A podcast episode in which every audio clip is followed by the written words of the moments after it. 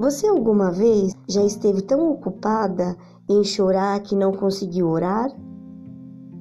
Talvez precise enxugar as lágrimas e calar sua voz para ouvir com atenção.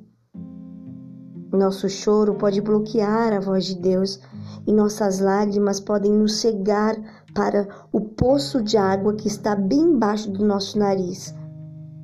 Deus está esperando para nos mostrar a solução do problema, sabia?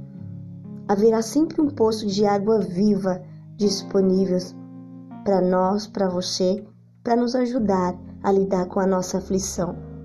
Só precisamos parar de chorar por um tempo suficiente, a fim de poder enxergar. Às vezes, basta a fé simples de uma criança para nos ensinar essas coisas.